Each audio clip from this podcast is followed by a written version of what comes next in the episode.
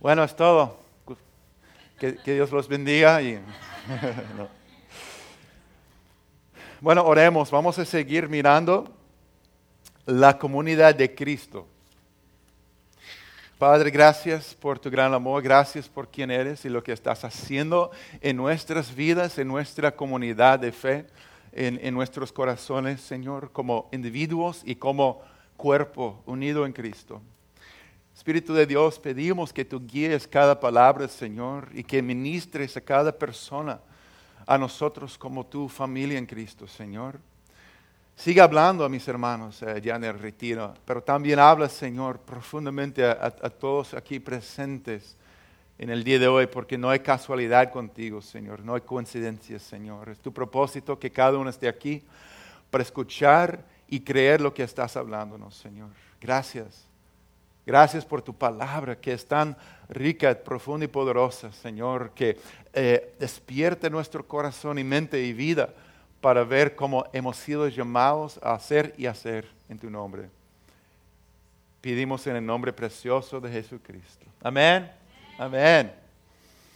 El mensaje es una eh, continuación de lo que comenzamos a hablar el domingo pasado, la comunidad de Cristo, que es, somos nosotros, amén. Para los demás, nosotros somos la comunidad de Cristo. Amén. Amén. Eso es nuestro llamado, lo que Dios dice de nosotros. Uh, y vimos un retrato ejemplar de una comunidad de Cristo que miramos en el libro de los Hechos capítulo 2. Y lo que sucedió es que vimos los primeros cristianos, la iglesia primitiva, que es un ejemplo asombroso de la comunidad de Cristo. Y lo que pasó para dar el trasfondo rápidamente es que después de que Jesús murió y resucitó, Él regresó al Padre. En ese momento había unos 100 o 120 cristianos en el mundo entero. Y no fueron, no fueron poderosos, no tenían grandes recursos, no tenían televisión, radio, smartphones, no tenían nada de las cosas que tenemos, no tenían edificios de lo que llamamos iglesia, no teníamos eh, eh, la tecnología para, para dar a conocer sus reuniones, nada, nada. Y fueron rechazados, oprimidos, perseguidos por los romanos, eh, menospreciados por los griegos y también los cristianos fueron rechazados por los mismos judíos por de Cristo un, un, grupito nada más de personas. Pero sin embargo, esos primeros creyentes podemos ver en el libro de los Hechos y, y más allá en la historia que a, a, pesar de ser personas comunes y corrientes, comenzaron, que comenzaron con un grupo pequeño de unos 100, 120 personas, eficazmente alcanzaron su mundo para Cristo. ¿Verdad? Es asombroso.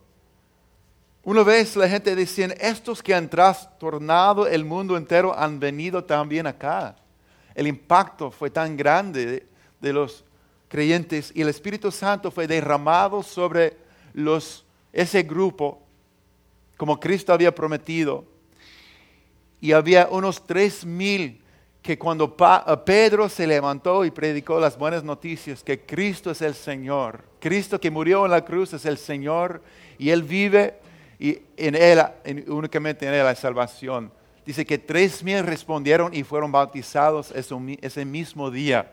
Y fue el comienzo de la iglesia primitiva, el mover de Jesucristo, de seguidores de Jesús. Eso es nuestro trasfondo como comunidad de Cristo, amén. Eso es como son los raíces de, de la familia a la cual formamos parte. Aunque estamos separados por años de distancia, estamos conectados en el Espíritu con ellos. Amén. ¿Y su, qué era su secreto? Ellos vivían como verdaderos discípulos de Jesús juntos, juntos.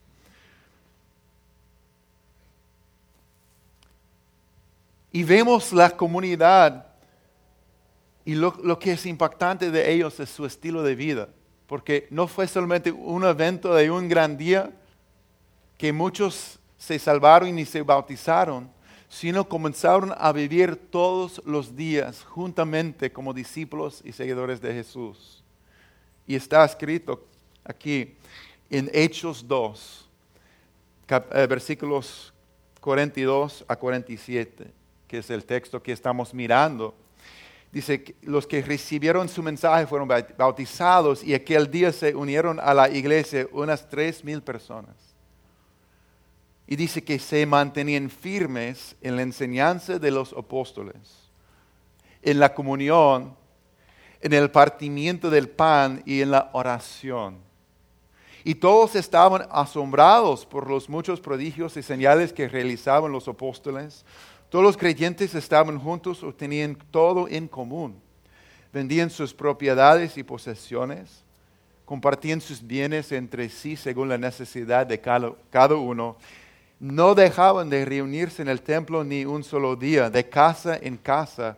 Partían el pan y compartían la comida con alegría y generosidad alabando a Dios y disfrutando de la estimación general del pueblo.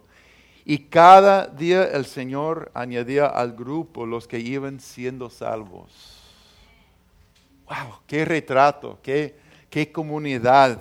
¿Qué clase de, de comunidad de Cristo era esto?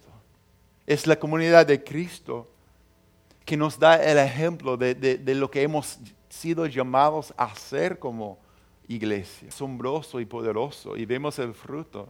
Que ese grupo que comenzó con unos, un grupito de personas, comenzaron a alcanzar todo el mundo para Cristo a pesar de todo lo que estaban en su contra. Los romanos que querían quitarlos de la faz de la tierra, eliminarlos, perseguidos, atacados. Todo estaba en su contra, pero fueron imparables Vemos aquí una verdadera hambre para Cristo, amén. Los milagros están sucediendo, hay unidad, hay una comunidad auténtica. Había generosidad radical que no fue un programa eh, eh, eh, impuesto sobre ellos, sino brotaba de su corazón, amén. Las personas están siendo cuidadas y están compartiendo sus, hogares y comiendo juntos, están alabando a Dios hay un ambiente de alegría y sinceridad.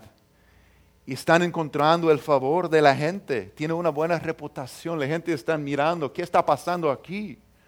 Algo poderoso, algo hermoso. Y dice, mira esto, cada día, cada día de la semana, el Señor añadía al grupo los que, todos los días de la semana. Todos los días las personas están siendo impactadas y alcanzadas por esta comunidad de Cristo y respondiendo, integrándose. Lo que yo quiero declarar y mirar hoy es que la comunidad de Cristo es la esperanza del mundo. Otra vez, la comunidad del Cristo, de Cristo es la esperanza del mundo, no solamente en esos días, sino ahora, en el, hoy y ahora ah, y aquí. Amén. ¿Qué quiere decir? Que nosotros somos en Cristo la esperanza para este mundo donde vivimos.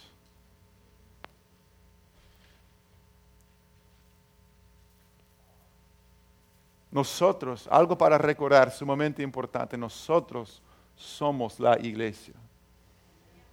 Me da pena a veces usar el término iglesia porque a, lo largo de los años ha llegado a ser tan distorsionado en nuestra mente. ¿Qué quiere decir esto? Sabemos que la iglesia no, no es para nada un edificio, ¿no? Gracias a Dios tenemos unos edificios donde podemos hacer las cosas que hace la, iglesia. Compartir la palabra de Dios, alabar su nombre, orar juntos, servir, edificar el uno al otro. Pero si quitamos todo esto, ¿todavía existe la iglesia? Claro que sí, porque nosotros somos la iglesia. Usted es la iglesia, yo soy la iglesia, somos juntamente la iglesia. Hay que quitar de nuestra mente que la iglesia es un lugar o un evento o una organización religiosa. No, somos nosotros. Y lo que usted hace, la iglesia hace. ¿Dónde estás? La iglesia está. Amén. Lo que hacemos, la iglesia está haciendo todos los días de la semana, día y noche. Eso es muy importante.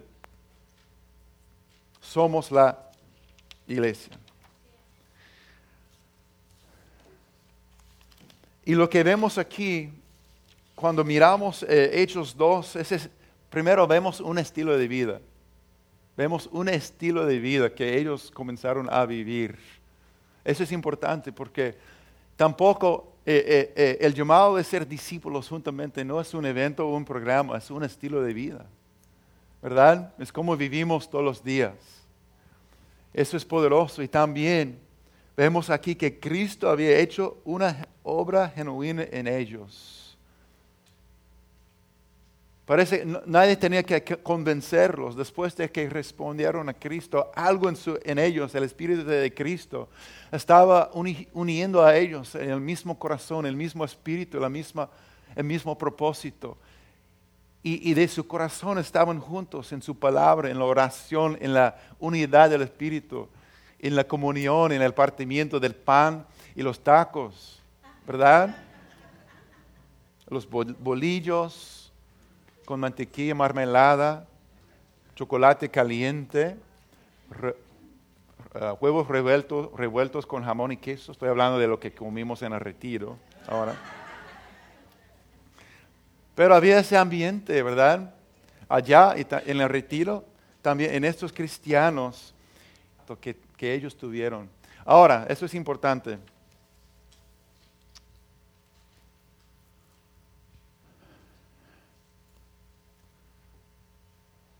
como latinos tienen una, una algo muy, algo, una, un fuerte, algo, una, una ventana muy importante. No sé si saben, yo creo que muchos saben porque son bilingües, pero si no saben, los que solamente hablan inglés tienen algo en su contra.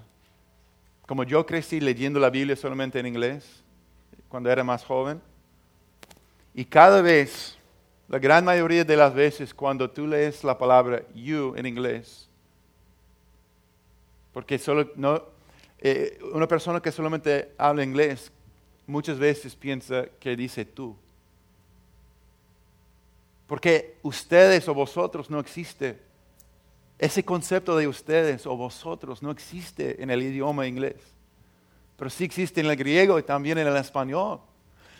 Y como latinos entienden qué, quiere decir vosotros, qué quiere decir ustedes, ¿verdad? Ser comunidad. Hay un, problema para, los que solamente hablan inglés en la cultura de Estados Unidos. El individualismo reina. El individualismo es el gran ídolo. Y así, de tal manera que, que cuando leemos cualquier texto bíblico, por ejemplo, Mateo, que está en tu hoja, Mateo 5, 14 a 16, dice, Cristo dijo a sus seguidores, ustedes son la luz del mundo, ¿verdad? Ustedes son la luz del mundo. En inglés dice you. En la mente se traduce, tú eres la luz del mundo. Toda mi vida yo leí ese texto, tú eres la luz del mundo. Una ciudad en lo alto de una colina no puede esconderse. Y para mí, para ser muy honesto, para mí era muy intimidante pensar que yo solo con mi lucita me toca alcanzar todo el mundo. ¿Verdad?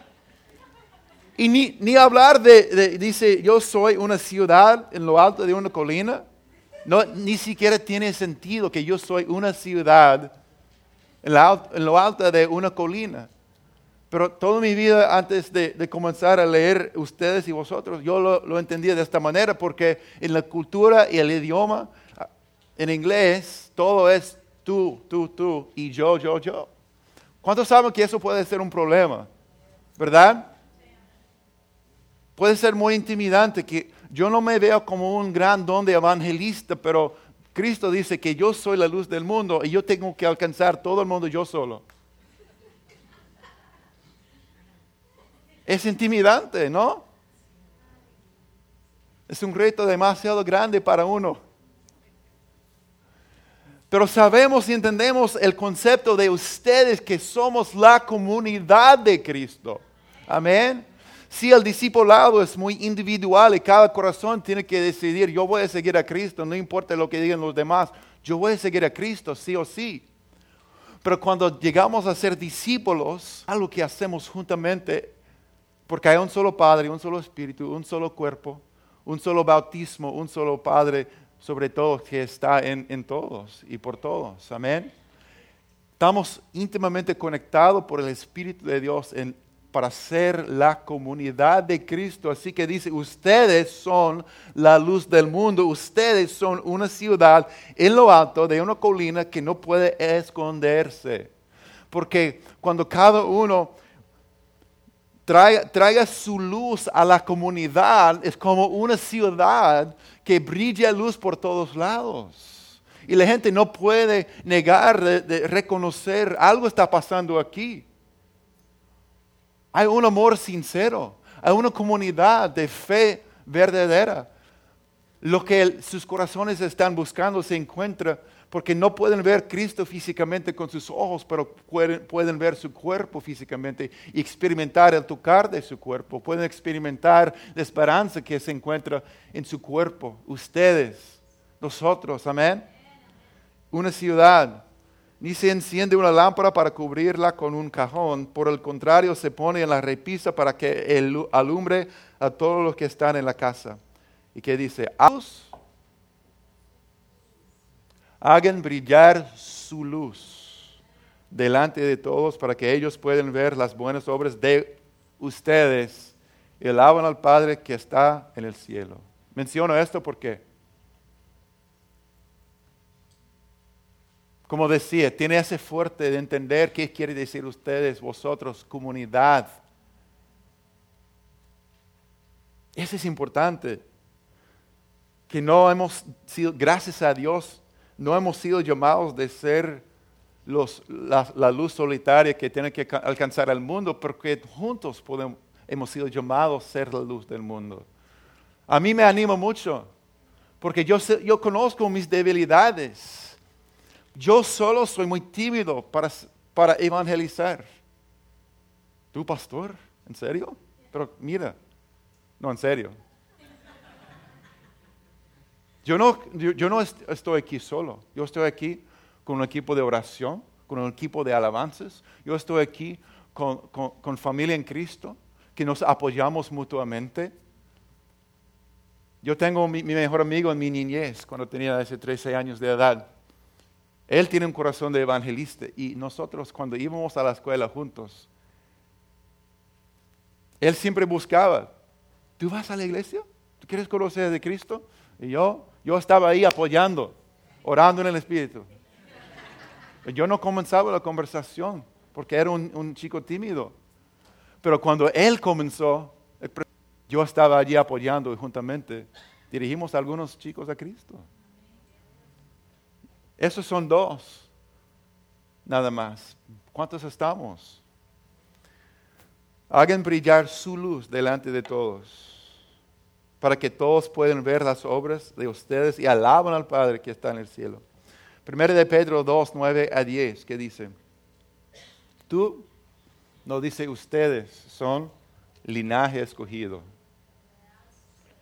Amén. Ustedes son nación santa, real sacerdocio. Dígale a la persona a su lado, nosotros somos sacerdotes. Somos un real sacerdocio. No solos, sino juntamente en Cristo somos. Efesios 4, 15 a 16, ¿qué dice?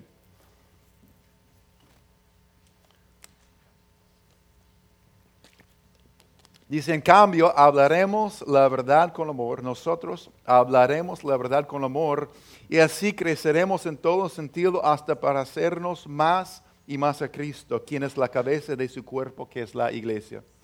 Él hace que todo el cuerpo encaje perfectamente y cada parte, al cumplir con su función específica, ayuda a que las demás se desarrollen y entonces todo el cuerpo crece está sano y lleno de amor. No hay mención aquí de que ciertos miembros del cuerpo son importantes y otros no.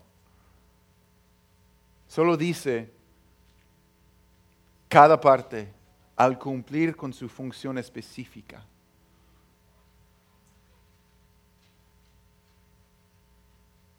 Nosotros no nos necesitamos Necesitamos que cada miembro del cuerpo de Cristo llegue a ser más y más sanos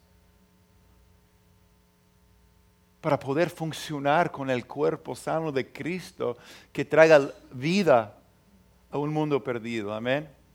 Y como dije para, al comenzar, la comunidad de Cristo es la esperanza del mundo. No hay otra esperanza para el mundo.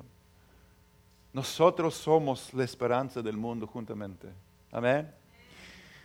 Bien, entonces en Hechos vemos que se dedicaban o se mantenían firmes a ciertas cosas, ¿verdad? Su estilo de vida. Su estilo, estilo de vida, primero dice que se mantenían firmes en la enseñanza de, de los apóstoles.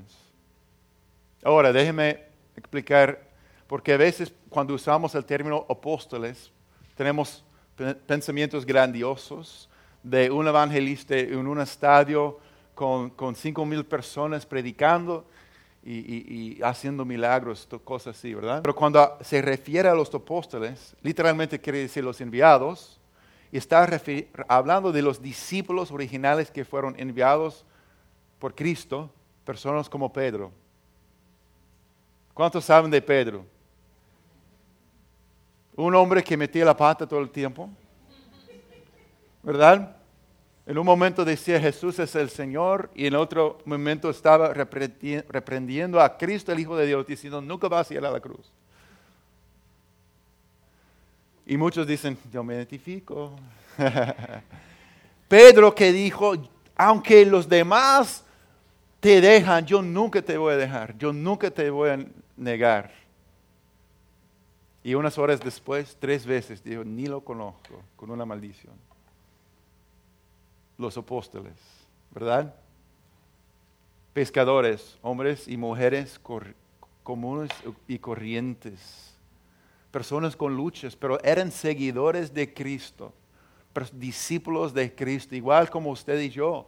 Hemos sido llamados a, a seguirle con nuestras luchas, con nuestras fallas, pero con nuestra fe sincera. Amén los discípulos. Entonces, cuando dice se mantenían firmes, los, los, cristianos que se integraron a la comunidad en la enseñanza de los apóstoles. No estamos hablando necesariamente de, una persona que se levanta y predica con elocuencia y todo eso. Ellos, lo que marcaron la vida de los apóstoles, de los primeros discípulos, que ellos habían estado con Jesús fueron testigos personales de Él. Habían visto sus milagros, habían experimentado su corrección, su amor, su poder, su gracia, habían visto, escuchado sus enseñanzas, habían visto su compasión hacia los enfermos y ellos tenían un testimonio a compartir con los demás. Ellos tenían un testimonio sincero y verdadero de su propia vida. Pedro tenía un testimonio para decir, mira, yo era un fracaso. Yo le fallé al Señor grandemente, pero Él me restauró. Y aquí, estoy en el día de hoy para dar testimonio de su gracia y de su perdón y su llamado sobre nuestras vidas. Amén. Y Juan, y podemos mencionar cosas de, de, los Mateo. Mira, yo era un pecador, yo robaba de mis hermanos como un, recaudador de impuestos, pero Cristo me llamó y comenzó a cambiar mi vida. Me liberó de la avaricia, me liberó de mis pecados y me, dio un corazón íntegro. Y estoy aquí para decirles lo que ha hecho mi vida. Amén. Porque si, decían, bueno, los apóstoles, no, usted y yo tenemos un testimonio de lo que Cristo ha, ha hecho en nuestras vidas. Y el mundo necesita porque porque todas las personas sobre la faz de la tierra andan buscando ser restaurados a, su Creador. Algunos lo saben y otros no lo saben, pero un 100% de las personas sobre la, la, planeta están, andan buscando ser restaurados y reconciliados con Dios, su Creador, su Padre. Y cuando ven a nosotros, nosotros como comunidad de Cristo, donde pueden encontrar lo que su corazón más necesita y más anhela, ¿verdad? Eso es porque, por eso la comunidad de Cristo es la esperanza del mundo. Tú tienes un testimonio. Una vez tuvimos en nuestra casa un grupo de, hermanos, eh, unas parejas que se reunían en nuestra sala de estar para leer y repasar la prédica del fin de semana. Bueno, siempre comenzamos en la cocina. Parados tenemos una isla, una isla donde toda la comida estaba ahí. Pasamos unos 20 hasta 30 minutos todos rodeados, comiendo y hablando. ¿Por qué? Tenemos una relación. Éramos amigos en Cristo. Pero después nos sentamos y, alabamos un poco y, comenzamos a mirar lo que se predicó el, fin de semana anterior y, compartir. No fue complicado, pero fue un ambiente hermoso. Y en ese ambiente eh, los, eh, llegaron unos vecinos nuevos de otro estado, de lejos, que llegaron a vivir en la casa frente a nosotros.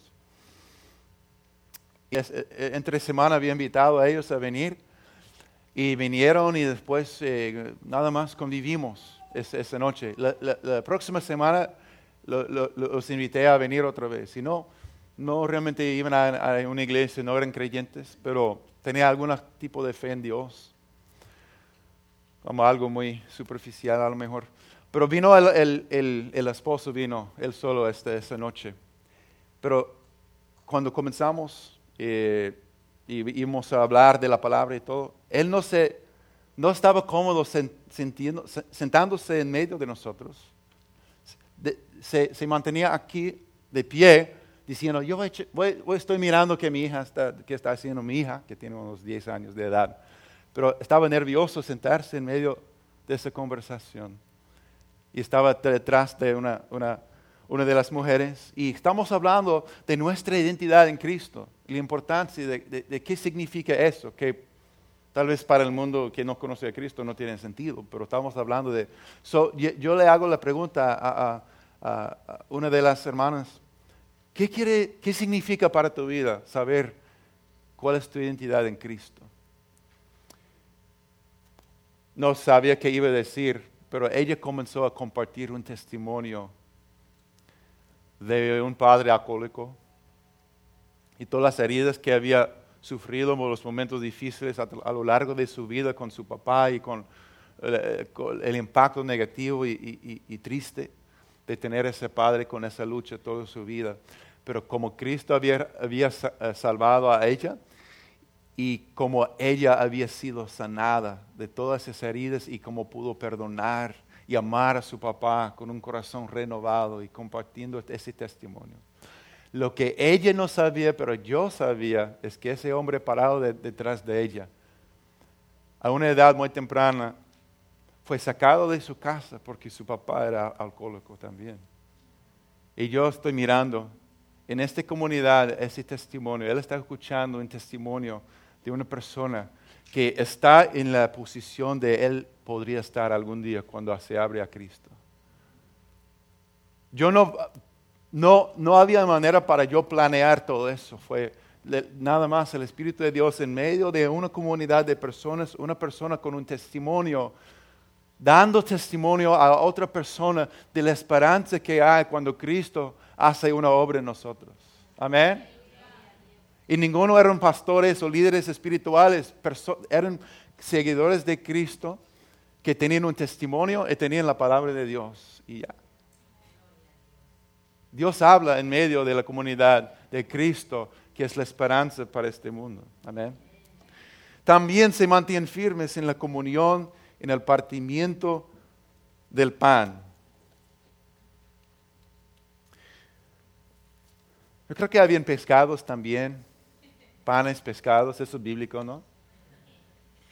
No sé qué más, pero sabemos lo que hace. En Juan 13, 35.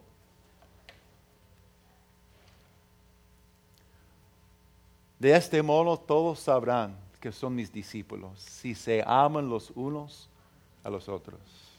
Wow. Tan conciso, pero tan poderoso. ¿Pueden hacerme el favor de leer ese versículo juntos?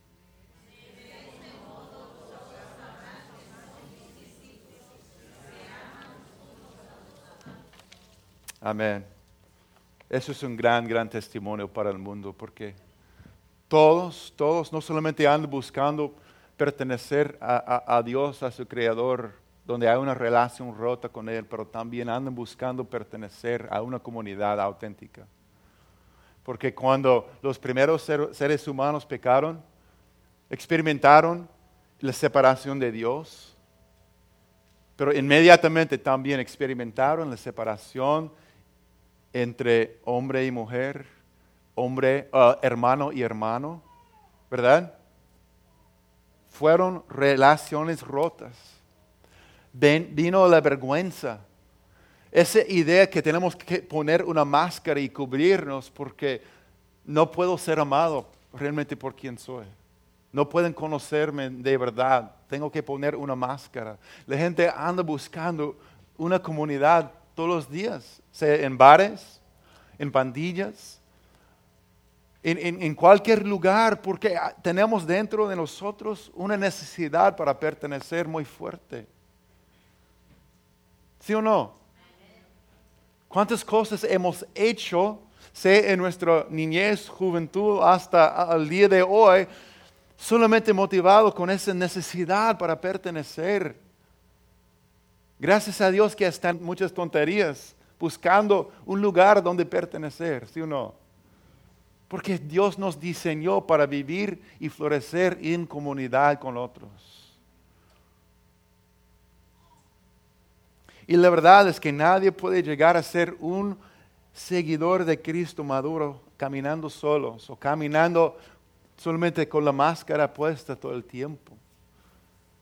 Estoy muy orgulloso de mis hermanos, de muchos de ustedes que conozco y mis hermanos en el retiro también, porque anoche en los grupos, cuando comenzamos a, identificar mentiras que el enemigo ha usado en nuestra contra y, y renunciarlas, había un nivel de honestidad bien, bien profunda, profundo, de honestidad, de sinceridad, de decir, mire, esta es la cara, con lágrimas, esta es la cara que yo he llevado adentro todo ese tiempo. Y eso es lo que se necesita para poder ser libres. Lo que vive en, las tinieblas, lo que vive en las sombras, muere en la luz. Amén.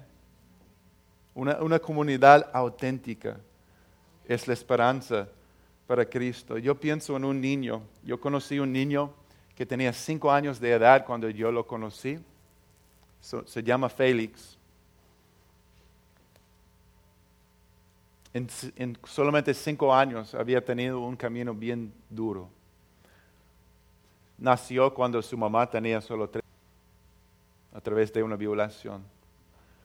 Creció en un barrio muy pobre y su mamá no le permitía llamarle mamá, porque la herida que ella tenía le afectaba tan profundamente.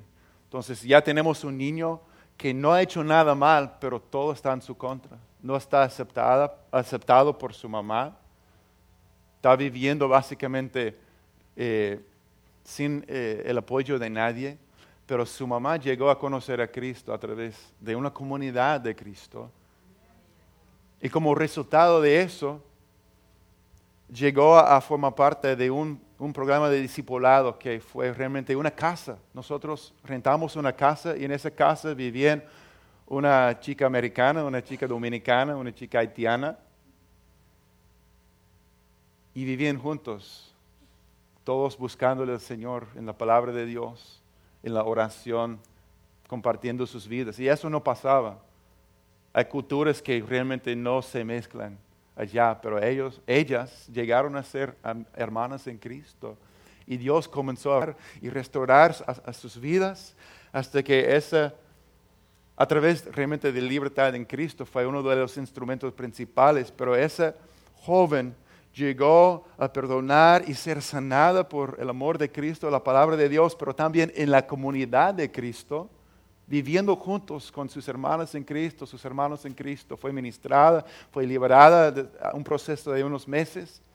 Y como resultado de eso, Cristo tal sanaba su corazón que ella sabía, yo voy a recibir mi hijo como mi hijo. Y, pudimos invitar a ese niño a venir a vivir en esa casa con esas, esas hermanas. Y él comenzó de nuevo, comenzó su vida de nuevo, ya parte de una comunidad donde fue muy amado, donde fue abrazado, aceptado. Y todo cambió. ¿Cómo cambió? A través de la comunidad de Cristo. Una comunidad auténtica donde había perdón, amor. Es poderoso, es una vida transformada una vida transformada. ¿Cuántos vidos, cuántas personas aquí han sido alcanzados a través de un amigo un familiar? Alcanzados para Cristo. La gran mayoría, ¿verdad? Somos la esperanza, tú eres la esperanza, juntamente con todos en este mundo, porque todos necesitan un lugar para pertenecer. Fuimos creados para eso, para ser comunidad en Cristo. Y ellos en la comunión, se dedicaban o se mantenían firmes en la comunión, en el partimiento del pan. Dejaban a un lado sus diferencias, sus miedos, cualquier cosa que les impedía para poder decir, mira, estamos juntos. Queremos conocer a Cristo juntamente, queremos amar. Porque esta es la cosa, porque, porque pertenecían a Dios, porque pertenecían a Cristo también pertenecían al uno al otro. Ellos llegaron a entender, si estoy conectado a Cristo, estoy conectado con su cuerpo. Amén. Así es. Si perteneces a Cristo, también perteneces a su cuerpo. Dile a la persona a tu lado, tú perteneces a, a su cuerpo.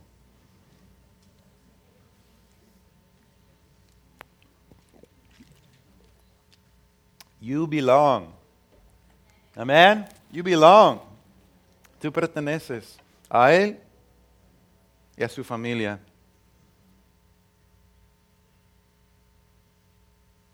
Yo sé que es una familia imperfecta, pero no cambia el hecho que somos hijos y hijas de Cristo, de Dios Altísimo. Amén. Estamos todos en proceso. También dice que se dedicaban o se mantenían firmes en la oración, en la oración. Ahora, hay poder cuando oramos. Hay poder cuando una persona se dedica a buscar de Dios y orar.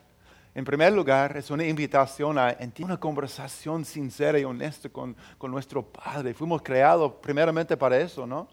Sobre todas las cosas hemos sido invitados a tener una relación con, nuestro Padre. Pero ¿qué, dijo Jesús en Mateo 6, 9? A orar así, Padre nuestro, Padre nuestro, Padre nuestro, Padre nuestro. Amén.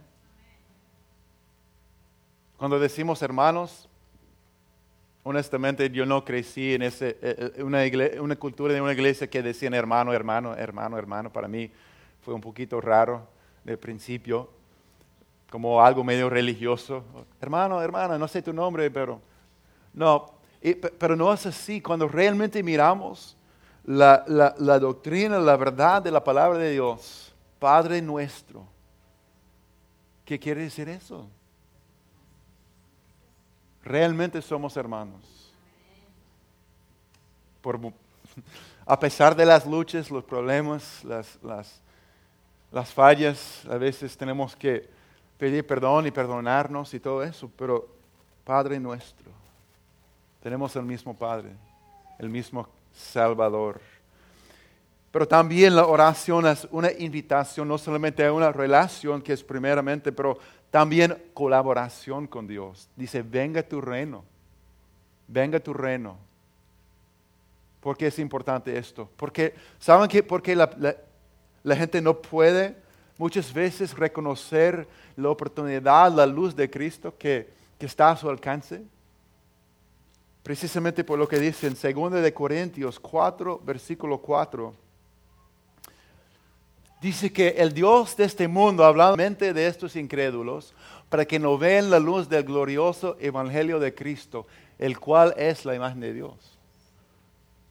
El diablo ha cegado la mente de estos incrédulos.